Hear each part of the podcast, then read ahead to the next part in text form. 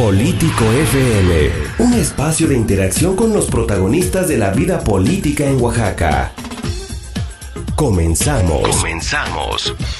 ¿Qué tal? Muy buenos días, bienvenidas, bienvenidos a Político FM. Como todas las semanas, estamos transmitiendo totalmente para ustedes, para las diferentes regiones de la entidad. Saludamos con mucho gusto a quienes nos escuchan en Oaxaca de Juárez, en el 106.1 de FM, en Miahuatlán de Porfirio Díaz, en el 100.5 de FM, así como en Ejutla, en Huatulco, en Radio Mar en Chalcatongo de Hidalgo y en Santiago Juxlahuaca y por supuesto también en Tlajiaco. Yo soy Miguel Vargas, los saludo con mucho gusto.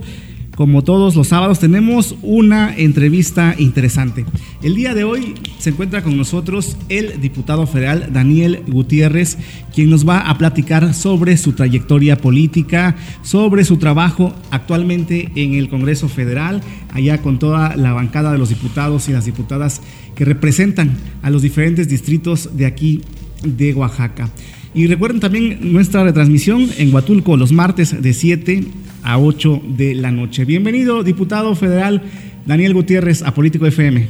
Pues Miguel, buenas tardes, saludos a todo tu auditorio. Para mí es un gusto, sobre todo lo que hoy representa el tema a nivel nacional. Su servidor, Daniel Gutiérrez Gutiérrez, diputado federal por la región de Hito 10, mi votante Porfirio Díaz, originario de la Sierra Sur del estado de Oaxaca. Provengo de una familia muy humilde, campesino, nosotros cuando hablamos de Daniel Gutiérrez hablamos del fruto del esfuerzo, hablamos de un hombre que ama su tierra, pero sobre todo que ha escalado a través del trabajo, a través del esfuerzo. Y hoy estamos aquí muy a gusto contigo, saludarte y como siempre a la mejor disposición Claro que sí, diputado, y sobre todo un distrito pues muy importante que es este que usted representa de la Sierra Sur, que comprende diferentes municipios de los cuales pues ya iremos hablando a lo largo de este programa. Daniel Gutiérrez es un político oaxaqueño que a lo largo de los años se ha posicionado en su trabajo, particularmente en el distrito que representa en, el en la Sierra Sur. Pero para saber más sobre él, eh, pues vamos a preguntarle a él mismo quién es Daniel Gutiérrez, cómo se define ante los demás. Se define como un político joven, de trabajo, que siempre he dicho que la palabra es lo que vale en el tema político. Yo soy una persona de compromiso y de palabra. Venimos de una familia del municipio de Santiago Texticlán, de una agencia que se llama Recibimiento de Cuauhtémoc. Nosotros para poder estudiar tuvimos que emigrar del, del estado. Yo tuve que hacer la prepa en un internado en la UAS, en Culiacán, Sinaloa, y parte de la carrera. Soy contador público de profesión, tengo dos maestrías, uno en fiscal por parte de la UATCO, otro en autoridad gubernamental por parte de la UNAM. Me he desempeñado en el tema profesional y hemos, hemos estado en el tema de la política con la esperanza de cambiar el rumbo de nuestro Oaxaca. Y diputado, usted hablaba un poco acerca de su infancia allá en la sierra, eh, hace algunas décadas. ¿Ha cambiado mucho el panorama o continúan los rezagos en esa zona? ¿Cómo ve usted a esas comunidades? ¿Cómo surge Daniel Gutiérrez? Yo termino la carrera en el año 2000, aquí en la Huatco, y empezamos a trabajar y yo decía que nuestro objetivo principal era regresarle un poco a la sociedad de lo mucho que nos dio. Yo estudié en una, escuela pública y pues fueron pagados por los impuestos de las y los oaxaqueños, de las y los mexicanos. Por eso cuando yo regreso a mi región, ya como un profesionista, como contador, pues me encuentro primero los rezagos de mi región, los conflictos agrarios muy fuertes en la Sierra Sur y el gran abandono, que solo servía a nuestra gente para el tema político y entonces, cuando nosotros entramos, nos dimos cuenta que en ese entonces pues, gobernaba el PRI, a donde el diputado federal, el diputado local, los presidentes municipales estaban a servicio prácticamente del, de en ese entonces quien gobernaba nuestro México. Nosotros entramos por la izquierda y empezamos a cambiar las cosas. Primero llegó una esperanza en la región de una esperanza joven de que las cosas podían ser diferentes, de que había otras opciones. Y esa opción significaba paz, significaba progreso, significaba oportunidad para los que venían estudiando y sobre todo nosotros llegamos como un ejemplo de que sí se podían hacer las cosas, de que a pesar del poco recurso que había, si teníamos el interés en el empeño, lo podíamos lograr. Fue como nosotros a partir del año 2004-2005 nos organizamos. Primero formamos la COSUR y hoy CEDEPO. CEDEPO es el Consejo para el Desarrollo de los Pueblos de Oaxaca. Es la organización más fuerte de izquierda que ayuda al, a, a generar paz, gobernabilidad y el desarrollo de las comunidades. En ese entonces nosotros empezamos a la gestión. ¿Qué sabíamos hacer? Pues nuestra parte profesional, asesoría a los municipios y el tema de gestión. Hoy hablar de CEDEPO, hablar de Daniel Gutiérrez en cada municipio, se habla de una gestión desde un palacio municipal, una cancha con techado, una pavimentación, unos puentes, es decir, con nuestra gestión cambiamos desde cómo está el rostro de una comunidad hasta la esperanza de que podían confiar en nosotros. Claro, y es bien importante lo que acaba de mencionar y narrar porque pareciera que en administraciones anteriores solamente administraban los conflictos sociales, particularmente de la Sierra Sur, donde de añejamente hay conflictos por diferentes índoles. Sin embargo, pues existe, como usted, algunas organizaciones que han trabajado ya a lo largo de los años para puntualizar y coadyuvar en el desarrollo de la entidad. Efectivamente, ahí me tocó ser parte del Comunidad de Paz entre mi municipio Santiago Teciclán con Santiago Moltepet, que parecía imposible. Santiago Moltepet es de los municipios más marginados de nuestro querido Oaxaca. Ellos para llegar a la ciudad de Oaxaca tenían que transitar 14 horas. Con la paz que hicieron con nosotros, tardan 6 horas para llegar a Oaxaca un camino mucho más accesible, mayores oportunidades, con mejores comercio, pero sobre todo hoy se genera paz en esa región y queremos seguir coadyuvando en los demás que tenemos problemas todavía. ¿Hace cuánto tiempo se firmó este tratado de paz? Fue en el 2098-99 más o menos. Sí, anteriormente tenían que dar toda una vuelta a otros municipios para poder ingresar a esta comunidad, ¿no? Sí, así es. ¿Qué tanto va usted ahora a las comunidades? Sabemos que tiene responsabilidades en el Congreso Federal, en las sesiones algunos días, pero ¿qué tanto vuelve a recorrer las comunidades? Yo recorro todas las semanas. Los días lunes estoy aquí en mi oficina, que al final atiendo a todas las reuniones. Martes, miércoles y jueves estoy en la Cámara de Diputados, en la Casa del Pueblo. Viernes y sábado recorro, bueno, viernes en su gran mayoría estoy recorriendo mi, mi distrito, mi municipio, el estado de Oaxaca. Y sábado nosotros nos dedicamos a la capacitación. Nosotros tenemos un equipo que se capacita cada ocho días y domingo, por lo regular, siempre lo usamos para deportes, temas familiares y todo. Pero yo recorro todas las semanas. Diputado, ¿qué lo impulsa a incursionar en la política oaxaqueña? Mm, yo llego a la política primero por una gran necesidad. Una necesidad de ver mi región desarrollada cuando yo termino la carrera profesional, anhelábamos nosotros. Yo estudié, estudié en Culiacán, Sinaloa, parte de la carrera, y mirábamos un México diferente. En Sinaloa, allí los jóvenes hablan de progreso, los empresarios del campo dicen vamos a producir porque tenemos que exportar por una parte a los estados y luego al extranjero. Y regresabas a Oaxaca, pues mirabas una gran marginación, una gran pobreza, organizaciones como siempre queriendo hacer lo suyo, ingobernabilidad en muchos lugares, y te comparabas a qué se debía si Oaxaca lo tiene todo, tenemos agua, tenemos climas, tenemos hombres y mujeres trabajadores, y en Sinaloa o en el norte, en Durango, en Chihuahua, con menos recursos y más desarrollado. Y eso a nosotros dijimos, a ver, tenemos que cambiar las cosas no porque venimos de una clase marginada, el tema de nuestros pueblos ancestrales, de las comunidades, tenemos, estamos destinados a eso. Eso a me, impulsó a decirte que se pueden cambiar las cosas.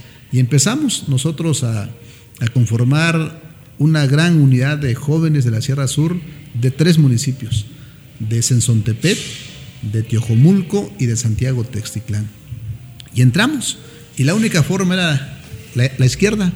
Por eso nosotros fuimos parte del PRD de, la izquierda, con una ideología diferente, y eso nos impulsó y después nos dimos cuenta que podíamos hacer las cosas, que podíamos competir contra cualquier político y sobre todo nosotros teníamos más herramientas, porque somos hombres de palabras, porque, somos, porque nosotros trabajamos, pero aparte de eso estamos comprometidos con nuestra región y con nuestro querido Oaxaca. Vamos a hacer una pausa comercial, regresamos en un par de minutos, continuamos en Político FM y por supuesto les recordamos a todas las personas que nos escuchan en las regiones que no se pierdan nuestra transmisión en vivo a lo largo de la semana para que nos dejen sus comentarios y por supuesto en nuestras diferentes plataformas como Spotify. Vamos a un corte y regresamos. Todos los sábados a las 11 de la mañana analizaremos los temas más trascendentes de la vida pública de Oaxaca con los protagonistas que la hacen posible en Político FM. Continuamos en Político FM, estamos platicando esta mañana con el diputado federal Daniel Gutiérrez, quien ya nos estaba hablando acerca de su trayectoria, su incursión en la política y por supuesto parte de lo que ha realizado en la organización que él ha impulsado durante varias décadas. Ahora, diputado, queremos saber, para que todo el público oaxaqueño que nos escucha en las diferentes regiones donde pues tenemos audiencia, queremos saber parte de su trabajo específicamente como diputado federal. ¿Cuál es el papel de un diputado en el Congreso de la Unión? Muchas gracias, buenos días, amigas y amigos.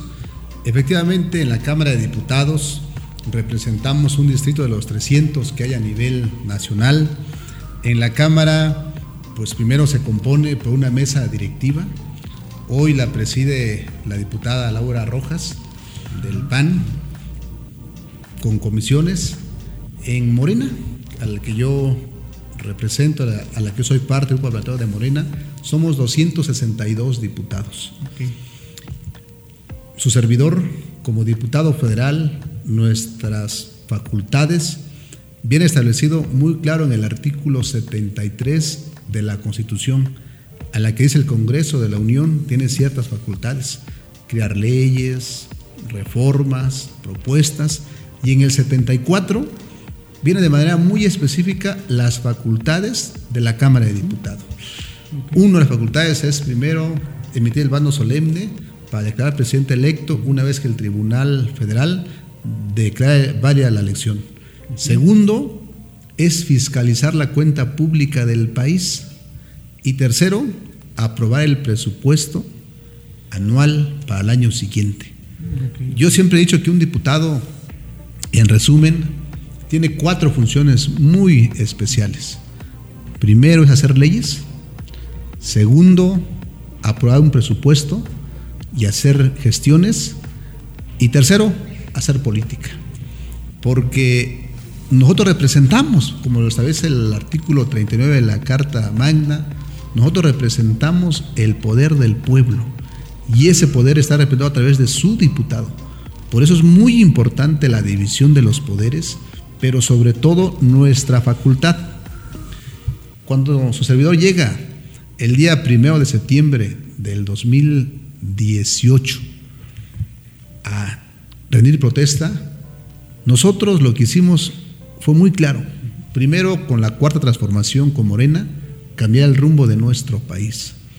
Y cambiar el rumbo del país significaba aprobar las leyes, subir a tribuna, defenderla del por qué era tan importante el cambio.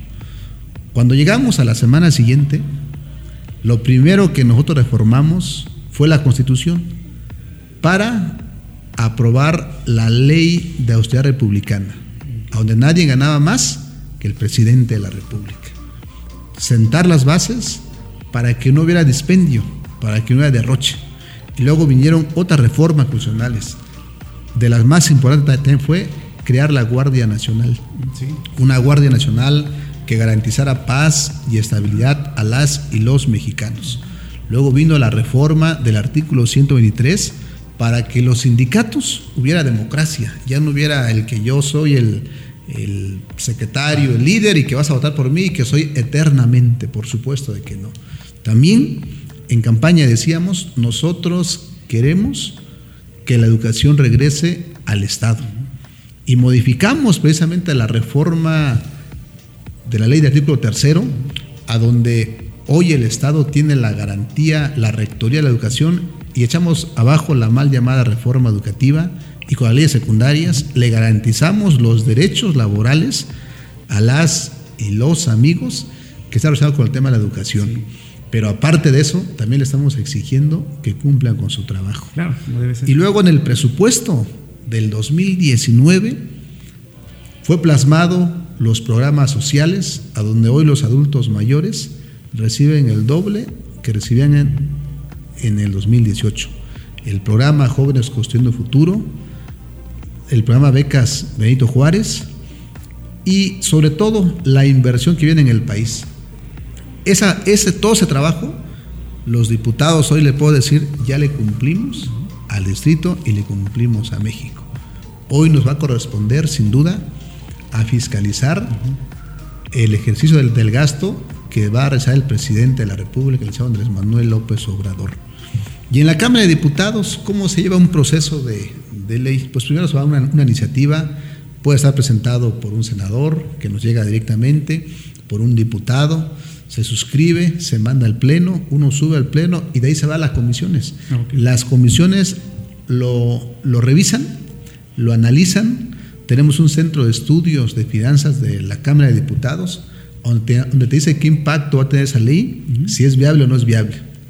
Una vez que es viable, pasa al pleno de las comisiones, ahí se argumenta, de ahí se va al, pleno de la Cámara de Diputados, se aprueba si es una modificación constitucional, se va al Senado.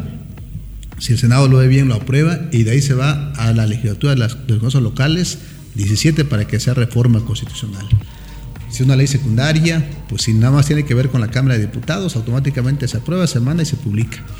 Es decir, entender que el diputado juega un papel muy importante. No solo hacer leyes, representa un distrito. Yo por eso siempre he dicho que el diputado también se convierte en el gestor permanente de su distrito. ¿Quién más cercano sino el diputado federal? El dicho, nosotros estamos muy de acuerdo que el diputado no trae recurso, pero trae la llave que es el, que es el voto que le dio la ciudadanía para poder ser el enlace entre el ejecutor del gasto con el que requiere los apoyos completamente. Claro, sobre todo ese enlace cercano a las autoridades, porque mucho se dio en esta legislatura que dicen que los diputados ya no son gestores precisamente por este tema de los recursos, pero sin embargo yo sí coincido en que son eh, la llave para poder accesar a diferentes esquemas o programas. Diputado, ¿qué comisiones eh, integra usted en esta legislatura? Bueno, yo soy secretario de la Comisión de Vigilancia de la Autoridad Superior de la Federación. Esa comisión es la que se encarga de fiscalizar la cuenta pública de nuestro país. Yo ahí so, soy el primer secretario de Morena y nosotros nos llega todo lo relacionado con las auditorías, lo que pasa en las secretarías, en los programas, en los gobiernos estatales y en los gobiernos municipales. Yo reviso todo cómo está. La otra, soy parte de la comisión de presupuesto. Ahí nosotros nos va a tocar definir en estos días el presupuesto de nuestro país. También soy integrante de la Comisión de Desarrollo Rural, de todo lo que tema del campo. Y en los próximos días, hoy soy integrante, voy a presidir la, la, la Comisión Bicameral de Disciplina Financiera y de Deuda Pública de nuestro país junto con el Senado. Ah, ok. Bicamerales porque son ambos, el Así es. Senado Sí. y el... Ok, muy bien. Oiga, diputado, y por ejemplo, ¿cuáles han sido, ya nos habló de esta agenda que viene por parte desde pues la campaña, que es austeridad, es combatir la corrupción? ¿Cuáles son los ejes principales, particularmente de usted, de su trabajo, que ha impulsado en este primer año legislativo? Varios.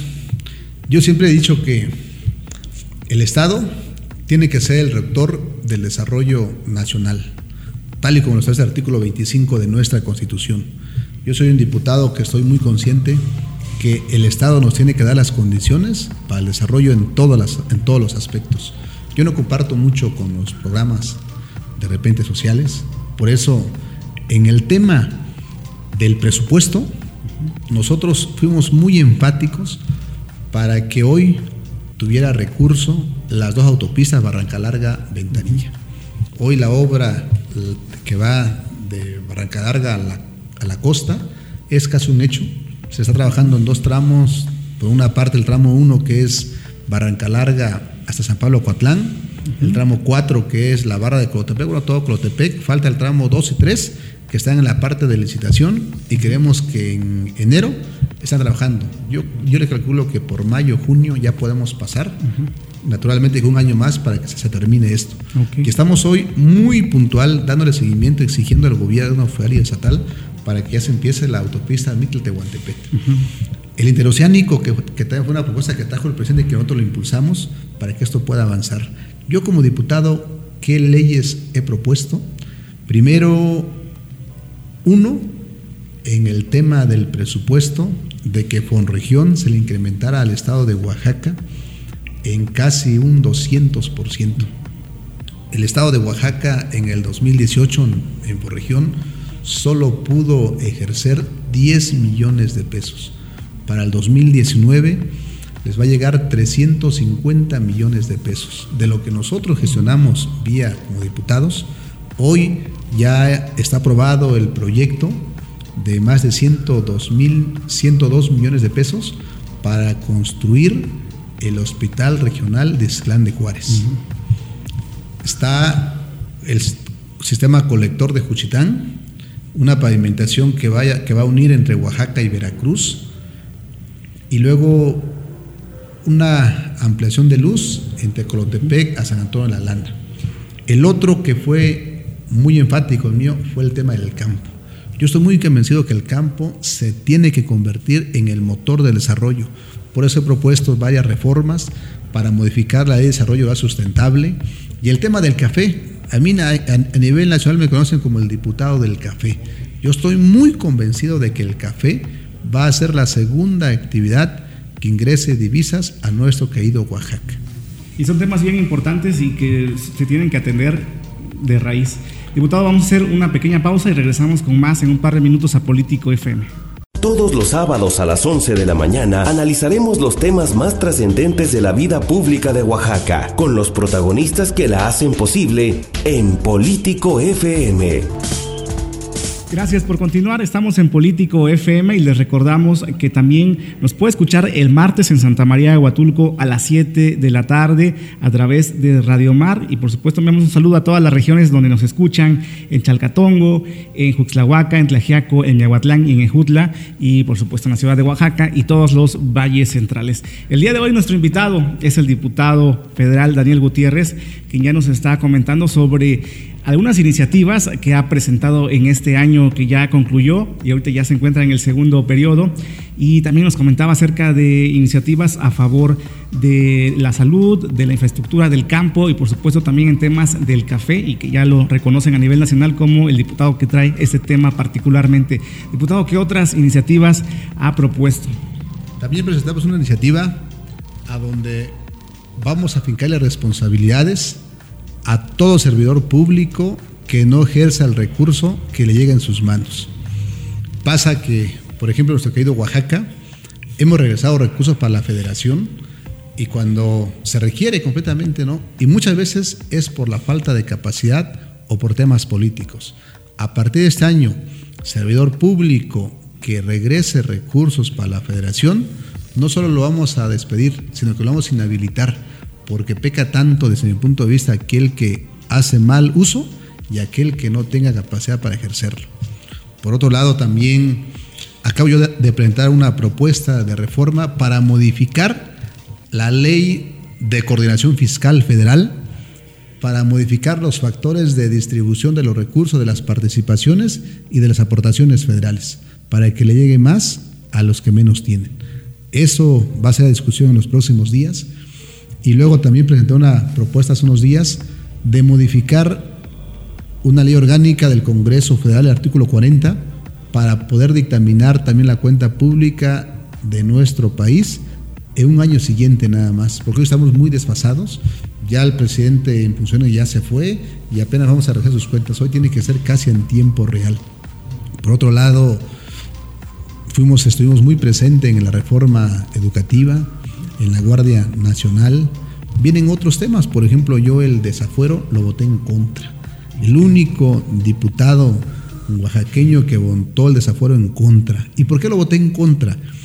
En esta última propuesta de, reforma solo teníamos que modificar, venía así, el 108 y el 111 de la Constitución. En la propuesta anterior decía que también modificábamos el 74, el 73, entre otros. ¿Qué es lo que cambió? La propuesta inicial del quitar el fuero era prácticamente al presidente de la República, a los ministros, a los magistrados, a los senadores, a los diputados, a los gobernadores y a los diputados locales, y a los fiscales de la República y los fiscales estatales. En esa reforma que aprobamos la semana pasada, solo era para el presidente de la República. Yo por eso no estaba de acuerdo. Entonces dije, yo no estoy de acuerdo. Porque muchos gobernadores pues, gozan de impunidad, se llevan todo el recurso del pueblo. Sí, como ya lo hemos visto. Se meten en el tema electoral, los diputados igual, igual Entonces, ¿sobre qué hoy, hoy, qué modificamos? Hoy nosotros podemos desaforar al presidente en tres conceptos. Traición a la patria, el uso indebido de recursos públicos para fines electorales y el tema, sobre todo, muy importante de la corrupción. Entonces, hoy podemos juzgar al presidente en tres aspectos, pero también yo seguiré alzando la voz para que también los diputados, los magistrados, porque mira, muchas, muchas resoluciones de los magistrados o de los ministros se da a través de un apoyo económico y eso genera que a veces no, no es el sentido, el sentir de la gente. Si nosotros logramos meter un juicio político, si es que emiten una sentencia que sabemos que es a través de un cañonazo de dinero, que muchas veces le decimos, pues también, ¿no? Es tiempo de que no podemos tener el resultado del el tema jurídico por un asunto político o por un asunto económico. Diputado, en ese sentido, la coordinación con los otros diputados, ¿cómo ha sido? Si bien Morena tiene una presencia mayoritaria, ¿cómo ha sido esta postura con los partidos de oposición? Bueno, mira, aquí en Oaxaca somos 20 diputados, 21 decimos porque hay un compañero que es de Oaxaca, pero viene por Chiapas, el diputado Jorge Cibaja, 16 diputados de Morena, 3 del PT y 2 del PAN. De informarle que en la Cámara de Diputados hay la gran unidad de los diputados federales. Cuando hablamos de Oaxaca, nosotros siempre actuamos en unidad, en una reforma constitucional, en las modificaciones a las leyes, en el tema del presupuesto, y entendimos un tema muy claro. Somos facilitadores para la coordinación entre el Ejecutivo Federal, Ejecutivo Estatal y los presidentes municipales.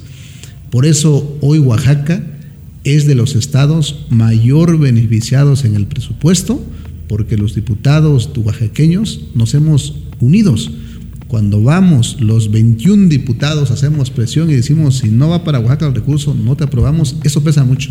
Por eso yo sí quiero felicitar a los diputados, agradecer por esa madurez política. Yo tengo el honor de ser el enlace o coordinador de los diputados federales oaxaqueños y me toca estar en la mesa con otros diputados de otros estados, con el presidente de la República, ya reconocido sobre todo esa madurez y esa disponibilidad de nuestro amor por Oaxaca. Y es que es importante mantener esa unión cuando vemos que hay un interés particular del presidente de la República por nuestro Estado. Lo hemos visto en numerosas veces en las regiones de la entidad, eh, casi cada mes, entonces algo que no habíamos visto anteriormente. ¿no? Sí, si no aprovechamos hoy, se nos van a ir las oportunidades. Hoy, por ejemplo, en Oaxaca, tenemos que hablar de la terminación de las autopistas, de la terminación del interoceánico, de poder caminar y revisar todos los caminos rurales que conducen a las cabeceras municipales, la generación de paz entre muchos municipios y para el 2020 viene un presupuesto muy interesante, fíjese, porque no solo a Oaxaca le llega la misma cantidad, un poquito más, también vamos a generar de manera regional proyectos que generen empleo y desarrollo, con aportación federal, con aportación estatal y con aportación municipal. Yo veo caminando un proyecto muy fuerte en el caso del municipio de Miahuatlán de Porfirio Díaz, queremos construir la central de abasto, porque ese municipio es el centro económico de la Sierra Sur. Y estamos muy convencidos, muy conscientes, que si no generamos economía o si los productos de Oaxaca no llegan al acto de comercio, de nada sirve todo lo que estamos haciendo. Porque yo siempre he dicho, cuando hay bienestar en los bolsillos, hay estabilidad y hay paz en las comunidades. Ya que hablaba del presupuesto que ya en breves tendrá que, abordarse allá en el Congreso, ¿cuáles son estos ejes principales por los que ustedes van a pugnar y van a, pelear por defenderlo? Primero, que los municipios no se le reduzca las participaciones y las aportaciones federales. Segundo, el tema del Fonregión. El Fonregión es, es un fondo de desarrollo regional que hay 1.868 millones de pesos. Nosotros vamos a pelear porque sea el doble para que Oaxaca le esté llegando arriba de los 500 millones de pesos. Esos son proyectos para que de manera regional disminuyan el índice de desarrollo humano. Entonces ahí yo creo que tenemos que caminar muy fuerte el fondo metropolitano. Hoy los diputados de Oaxaca ya hicimos una propuesta para que el fondo metropolitano se pudiera dividir en tres rubros las grandes metrópolis, las medianas y las pequeñas. Porque, por ejemplo, la ciudad de Oaxaca, que es el segundo metropolitano, no, pues no puede competir con la Ciudad de México, con Guadalajara, con Monterrey. Y hace unos días, inclusive, fueron varios presidentes municipales encabezados por el presidente de Oaxaca de Juárez para presentarnos el tema prioritario de sanear los ríos, el río Salado y el río Atoyac por la demanda que se tiene. Nosotros decíamos, más allá de la demanda, es un tema fundamental de salud pública, de, desarrollo, y vamos a que en el fondo metropolitano venga ese recurso para que se saneen los ambos ríos, pero que también vaya encaminado al tema de generar una buena salud. Vamos a impulsar sin duda el tema del campo. El campo, yo siempre he dicho que tiene que ser el motor de desarrollo de nuestro querido Oaxaca impulsaremos también la pesca, una parte fundamental, la infraestructura en nuestro estado, porque sin infraestructura pues no podemos competir. Y el tema de salud y el tema educativo. Son los rubros por los que nosotros vamos a encaminar muy fuerte. Por eso hago un llamado al gobernador del estado, a los secretarios del estado de Oaxaca, a que hoy trabajemos en unidad, a que nos pongamos la camiseta, lo que significa ser oaxaqueño, porque nadie hará lo que nosotros hagamos por nosotros mismos. Y hoy es tiempo de unidad prácticamente, más allá de que cada quien tiene sus funciones y que cada quien va, van, van, que cada quien van a ser juzgado por lo que hagan o por lo que dejen de hacer. Hoy tenemos leyes, hoy tenemos responsabilidades, cada quien hará lo propio. Claro, y ahora que se tiene la oportunidad de hacer algo por el pueblo de Oaxaca. Vamos a hacer un corte y regresamos con el bloque final, ya para concluir esta plática con el diputado Daniel Gutiérrez, diputado federal. Vamos a hacer una pausa de dos minutos y regresamos en breve a Político FM. Todos los sábados a las 11 de la mañana analizaremos los temas más trascendentes de la vida pública de Oaxaca, con los protagonistas que la hacen posible en Político FM. Continuamos en Político FM, como todas las semanas tenemos una charla interesante, estamos llegando ya al bloque final con esta plática con el diputado federal Daniel Gutiérrez, que ya nos hablaba de su trabajo allá en el Congreso federal eh, en, el distrito que usted que representa en Oaxaca y vamos a cerrar ya con este tema legislativo para comentar cuáles son los retos o pendientes y qué esperamos los oaxaqueños de su trabajo. Vienen temas muy interesantes, terminar sobre todo con ciertas reformas constitucionales. Uno, mañana nosotros como diputados tendremos que estar en el Congreso para aprobar la reforma constitucional en consulta popular y revocación de mandato. Hoy ya va a ser legal preguntarle a la ciudadanía si quiere que continúe o no su gobernante, su representante o sus legisladores. Y por otro lado, el día miércoles vamos igual a aprobar la propuesta para reducir el 50% de de los partidos políticos. ¿Qué viene? Aprobar un presupuesto que ayude al desarrollo de nuestro Oaxaca, alzar la voz, seguir recorriendo nuestro distrito y en este caso nuestro querido Oaxaca para levantar lo que realmente se requiere, las propuestas y de manera conjunta presentarlo a la Secretaría de Hacienda, al gobierno del Estado, pero sobre todo siempre buscando y dejando gobernabilidad. Hay un tema muy fundamental. En Oaxaca tenemos que construir la paz, la estabilidad social y aprovechar lo que hoy el presidente de la República, que viene muy seguido, ya 11 veces a nuestro querido Oaxaca y va a seguir viniendo todavía más, aprovechar para que realmente llegue y aterricen las inversiones. Viene, por otro lado, el asunto de avanzar con las autopistas, con el tema del interoceánico, que creemos que va a ser que creemos que es el proyecto más importante del presidente de la República en su sexenio. Eso va a generar una gran cantidad de rama económica, de ingresos y sobre todo de oportunidades para que nuestro producto que está aquí en Oaxaca pudiera estar en el Pacífico o en este caso en el Golfo. Y particularmente este tema de los partidos políticos y del presupuesto, eh, me parece muy interesante que pudiera puntualizar, porque pareciera ya un reclamo de toda la gente por años de bajar este presupuesto. ¿Se nos puede comentar más o menos de qué se trata? Sí, la, propuesta está muy claro, que se reduzca al 50% lo que le damos a los partidos políticos. Actualmente el INE tiene un presupuesto de 11 mil millones de pesos. Nos están pidiendo 13 mil millones de pesos. Nosotros queremos dejarlo en 5 mil millones para que los partidos políticos reciban nada más la mitad. Mira, hoy los partidos políticos realmente el recurso que ellos reciben, que dicen que es para construir la democracia, para capacitar a sus militantes, para formarlos, pues no lo están aplicando. Y realmente se encarece mucho el voto. Solo en México es tan caro el voto que en otros países. De ahí, por ejemplo, en Venezuela, que criticamos a veces muchas, mucho, ahí el voto es electrónico. Allí no se puede hacer que digan es que me hicieron fraude, porque en el momento como van, van a ser los resultados. En Venezuela te cuesta el voto 11 pesos, en México te cuesta el voto 35 pesos. Entonces es muchísimo, no podemos sostener ya un sistema político que realmente no ayuda a la estabilidad, al contrario, hoy por eso nuestro voto para que tengan solo la mitad de su financiamiento.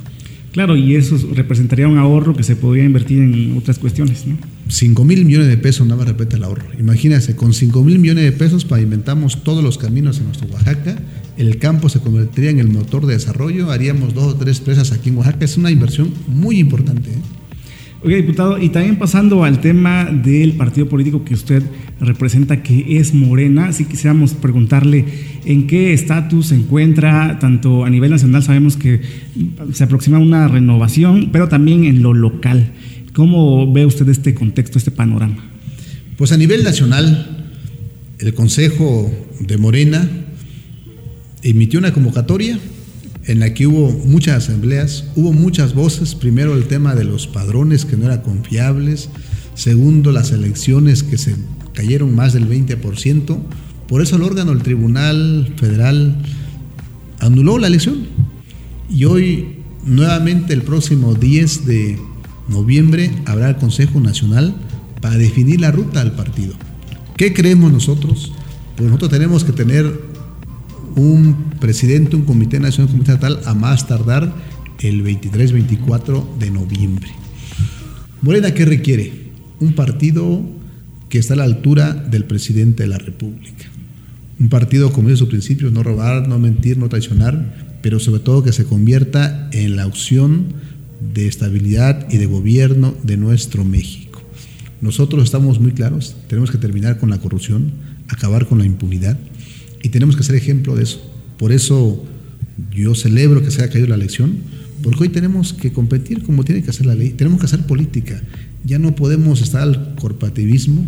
Morena tiene que ser la opción de la ciudadanía, el que tenga la voz, el que aperture un partido abierto, que se convierta en la esperanza de las y los oaxaqueños, pero sobre todo que haga trabajo político, que busque la unidad, que busque el desarrollo, que busque el bienestar y que es una línea de izquierda. Yo siempre he dicho que una línea de izquierda es un Estado fuerte, un Estado que dé resultados, que dé desarrollo, pero sobre todo que solucione los problemas. Y Oaxaca lo que requiere es estabilidad. Yo estoy muy convencido de que Morena va a gobernar en el 2022 nuestro querido Oaxaca, pero gobernar para el desarrollo, gobernar para el crecimiento, gobernar para generar empleos, gobernar para que se convierta Oaxaca en la esperanza de los estados de México. Hoy nosotros tenemos todas las condiciones para ser una potencia. Yo soy, siempre he dicho que leal a nuestros principios, a nuestros ancestros. Yo siempre he dicho que, por ejemplo, Benito Juárez, que decía que Juárez, su escudo y su espada era la ley. Porfirio Díaz, un hombre estadista, que llevó a Oaxaca como era Monterrey en los tiempos actuales. Entonces tenemos que tomar ejemplos de ellos, tenemos que tomar lo mejor de ellos y Morena puede ser la opción para el desarrollo de Oaxaca. Y para este futuro que usted eh, ya vislumbra, también se requiere de ciertos perfiles para lo local, para Oaxaca. ¿Cómo ve esta, este movimiento que se está haciendo en la renovación local? El próximo presidente de Morena tiene que ser un hombre visionario, un hombre que represente la unidad, un hombre o mujer o un presidente o presidenta, pero sobre todo que sepa lo que significa ser presidente estatal de Morena, con un partido que sea la opción de gobierno, con un partido que camina al lado de la gente, que construya acuerdos, que construya unidad, que construya y que, haga política. Yo hoy no veo, por eso nosotros en CEDEPO vamos a proponer a un compañero para que también pueda competir, porque creemos que tiene que ser una, una nueva renovación. Cuando se construye Morena como movimiento, hoy como partido, decían la esperanza de México, la esperanza de Oaxaca, y estábamos de que tenemos que acabar con la corrupción, de no permitir a aquellos que habían estado en otros partidos y que, y que a ser un cochinero. Hoy no es posible que nosotros mismos aceptemos y que queremos que nos dirijan. Por eso yo creo que tiene que ser una persona joven, una persona con principios, con formación política, con capacidad, pero sobre todo una propuesta que una a Morena en nuestro querido Oaxaca. Y qué bueno que todo esto se dé para una reflexión de lo que quieren ustedes también como partido para los próximos años. Sí, por supuesto. Estamos llegando ya al final de este programa, diputado. Eh, ¿Alguna reflexión final, algún mensaje a la ciudadanía oaxaqueña, particularmente a quienes nos escuchan en su distrito? Pues amigas y amigos, su servidor Daniel Gutiérrez sigue recorriendo nuestro distrito, nuestro querido Oaxaca. Yo trabajo por mi tierra, trabajo por mi gente, porque mi compromiso es Oaxaca. Yo anhelo un Oaxaca diferente, un Oaxaca en paz, un Oaxaca en desarrollo, pero sobre todo un Oaxaca con lleno de oportunidades. Ese Oaxaca lo vamos a construir todos nosotros si cada quien hace lo que le corresponde. Nos llega más de 120 mil millones de presupuesto por año y no vemos completamente el desarrollo. Por eso necesitamos empezar desde las comunidades, desde los municipios, fortalecer los sectores. Mira, Oaxaca tiene, lo tiene todo. Tenemos el mejor mezcal que podamos tomar en todo el país. Tenemos el mejor café de especialidades. Somos el quinto lugar del litoral del mar y no producimos ni siquiera un pescado, un atún para que, para que podamos exportar. Tenemos grandes extensiones de tierra como los Mijes, como Tustepec, para producir ganado. Una región muy fuerte para producir caprinos, bovinos en la parte de la Mixteca, pero sobre todo venimos de de un origen zapoteco que significa trabajo, significa poder, significa unidad, hoy tenemos que refrendarlo.